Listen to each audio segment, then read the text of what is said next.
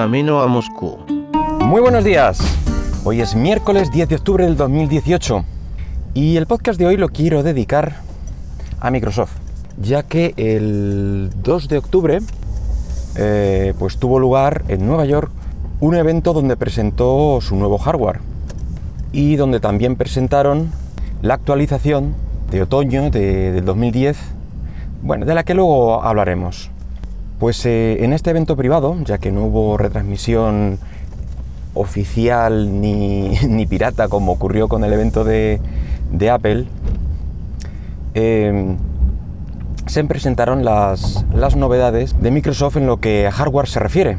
Lo más destacado fue la renovación después de un año y medio aproximadamente de, la anterior versión del llamado convertible de la marca, la Surface Pro 6.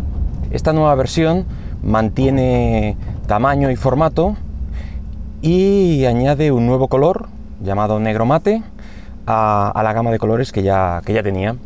Además han renovado la CPU usando un chip Intel de última generación y soporta hasta 16 GB de RAM y 1 TB de almacenamiento interno en SSD, cual está bastante bien. Con estos datos parece ser que tendremos eh, un rendimiento que superen más de, un 65% eh, al modelo anterior y podría superar las 13 horas de autonomía gracias al rendimiento energético de la nueva CPU. Como he dicho, mantiene eh, el diseño que lo caracteriza con ese pie plegable que resulta muy útil y los materiales premium que tanto eh, alabó la crítica. Sigue sin incluir puerto USB-C, pequeño tirón de orejas ahí, eh, aunque sí incluye, claro, un puerto USB 3 y un jack de 3,5, además de un lector de tarjetas SD. su precio irá desde los 900 dólares de la configuración más básica, bueno, pues de ahí en adelante. También presentaron una nueva versión del portátil de la marca, el Surface Laptop 2, también con nuevos procesadores de Intel, eh, aumentando el rendimiento en un 85% respecto de la generación anterior, siendo esta casi la única renovación junto con la pantalla más delgada, pero de iguales características, resolución, etcétera. Eh, en este caso también han incluido el color negro mate para este dispositivo. Parece ser que esta, que esta será la, línea a seguir por Microsoft en adelante en la renovación de hardware, eh, actualizando cada año, cada año y pico, eh, ciertos componentes como la CPU o abaratando algún precio cuando sea posible yo creo que piensan que si a otros fabricantes les funciona, ¿por qué a ellos no?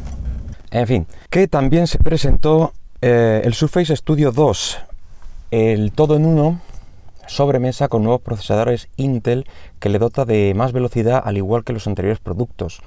Eh, y una pantalla que es la principal baza de este dispositivo con un mayor brillo y contraste. Eh, este es uno de los dispositivos que más llamó la atención en su primera versión eh, y es que está planteado para artistas digitales, con una gran pantalla táctil, 4096 eh, niveles de presión, un lápiz Surface, entre otros elementos que pueden interactuar con la pantalla y la hacen más productiva en este campo. Eso sí, los precios de este dispositivo partirán de unos prohibitivos 3.500 dólares el modelo más básico, hasta los 4.800 dólares el más completo. muy completo, pero también muy caro. Eh, la novedad del evento llegó con un nuevo tipo de dispositivo, unos cascos de diadema llamados Surface Headphones con cancelación de ruido y con el asistente Cortana de Microsoft integrado. Sonido envolvente y con un aspecto muy premium como todos los dispositivos que está haciendo Microsoft. Eh, saldrá a la venta a mediados de noviembre a un precio de 350 dólares. Y la última novedad que nos trajo este evento fue la presentación de, como decía antes, de la actualización de otoño de Windows 10, que empezó su despliegue ese mismo día y cuyas principales novedades son eh, sincronización parcial con tu móvil a través de la aplicación Your Phone, que une de alguna forma eh, el móvil a, tu PC de Windows, permitiendo enviar SMS, sí, en 2018, pero bueno, eh, descargar fotos del móvil más cómodamente, entre otras cosas. Digamos que está intentando replicar lo que proponía con su Windows Phone eh, a los sistemas operativos que han quedado con vida. Más cosas que, que actualizaba esta versión. Pues eh, modo oscuro para el explorador de archivos, que era una de las partes de Windows que no disponía de este tema.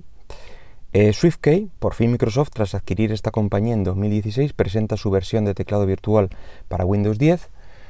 Eh, mejoras en las capturas de pantalla, portapapeles sincronizado entre dispositivos, mejoras en el blog de notas, una mejor conectividad móvil. El Windows Defender pasa a denominarse Windows Security. Todos los usuarios pueden instalar fuentes no solo los administradores, como ocurría hasta ahora. Eh, información del consumo de batería por aplicación, al estilo de lo que hacen los móviles. Mm, considero que es algo que está bastante bien, a saber qué, aplicaciones te están vampirizando la batería. Eh, la aplicación de correo te obligará a usar Edge como navegador. Mm, bueno, eso es un poco fuerte, pero bueno, tampoco creo que haya mucha gente que utilice la aplicación de correo integrada en Windows 10. Eh, un copia y pega desde la consola de Linux, lanzar la consola desde el explorador de archivos, mejor diagnóstico de, errores, un modo kiosco, entre otra serie de mejoras, tanto en el sistema como en el propio navegador Edge. Pero lo más curioso del caso viene ahora, y es que a los pocos días de ese despliegue empezaron a reportarse casos de que tras instalar la actualización el sistema había borrado los documentos de los usuarios del equipo actualizado. Así que cuando este número de reportes negativos fue ya notable, pues Microsoft retiró la actualización para que no pudiera instalarse y para investigar qué estaba ocurriendo con esos documentos. Eh, eso sí, Microsoft asegura que los usuarios que hayan perdido esos ficheros podrán recuperarlos. No sé si habrá alguna actualización previa que te lo, te lo recuperará, en fin, veremos. Pero mm, con esto no me gusta decir aquello de te lo dije, pero es que en este caso, en el podcast que hice el 2 de mayo, donde comentaba cómo Microsoft había degradado a su sistema operativo Windows bajándolo a segunda división, y mi reflexión fue de que esto posiblemente traería más problemas. Y a la vista está que en tan solo cinco meses más tarde de esa decisión, pues así ha sido. Eh, no quiero pensar que ocurrirá dentro de varios años. y bueno, pues nada más por hoy. Espero que te haya gustado y si lo deseas puedes dejarme algún comentario por Twitter en arroba camino Moscú. Venga, hasta luego.